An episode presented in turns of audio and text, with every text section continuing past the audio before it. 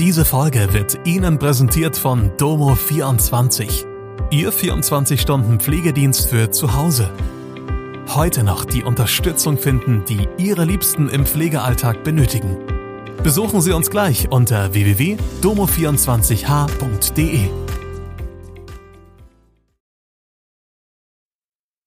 Hallo, das sind die Nachrichten am Donnerstag aus Mannheim und der Region.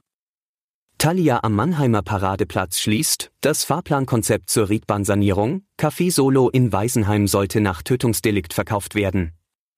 Die Buchhandlung Thalia schließt das drei Etagen umfassende Geschäft am Paradeplatz in Mannheim.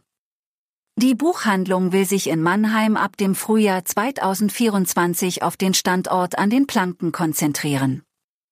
Das Unternehmen mit Sitz in Hagen hat am Donnerstagvormittag eine entsprechende Anfrage des Mannheimer Morgen bestätigt. Sie kündigte an, dass der Laden in P7 22 vollständig umgebaut, modernisiert und um neue Sortimente erweitert werden soll. Im Januar sollen die Umbaumaßnahmen an dem künftig einzigen Mannheimer Standort bei laufendem Betrieb beginnen und bis zur Schließung der Paradeplatzfiliale beendet sein.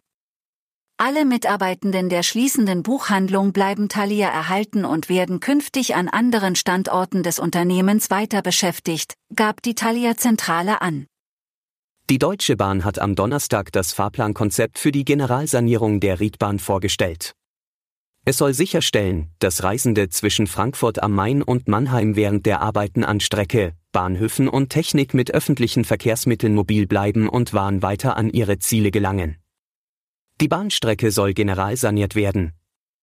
Sie wird dafür die ersten drei Wochen des Jahres 2024 und dann erneut für fünf Monate ab Mitte Juli vollgesperrt. Fast sechs Monate lang wird die vielbefahrene Bahnstrecke Frankfurt-Mannheim kommendes Jahr insgesamt vollgesperrt sein. Als Ersatz will die Deutsche Bahn mehr als 1000 Busfahrten täglich organisieren, wie das Unternehmen am Donnerstag ankündigte. Die 150 Busse sollen von rund 400 Fahrerinnen und Fahrern gesteuert werden, deren Anwerbung laut Bahn europaweit läuft. Genügend Fahrer zu finden sei eine riesige Herausforderung, erklärte das Unternehmen. Insgesamt müssen Pendler und Reisende mit Verzögerungen von mindestens 30 Minuten rechnen. Alle Details dazu findest du im Artikel dazu auf unserer Startseite. Das Café Solo im pfälzischen Weisenheim am Berg sollte über das Internet-Immobilienportal ImmoScout24 verkauft werden. Dies haben die Ermittlungs- und Strafverfolgungsbehörden jedoch vereitelt. Die Maklerin hatte nach Angaben der Gerichtssprecherin nichts von dem Verkaufsverbot gewusst. Bis Mittwoch stand das Verkaufsangebot noch im Portal. Wie berichtet, fahndet die Polizei nach dem Wirt und Mitinhaber des renommierten Cafés wegen eines Tötungsdeliktes. Er soll seinen Angestellten erwürgt und die Leiche an einer Landstraße bei Kaiserslautern abgelegt haben. Durch eine Flucht hat er sich der Strafverfolgung entzogen. Nach Erkenntnissen der Staatsanwaltschaft hält er sich in der Türkei auf. Die dortigen Behörden lehnen eine Auslieferung ab, da der Beschuldigte in der Türkei geboren ist.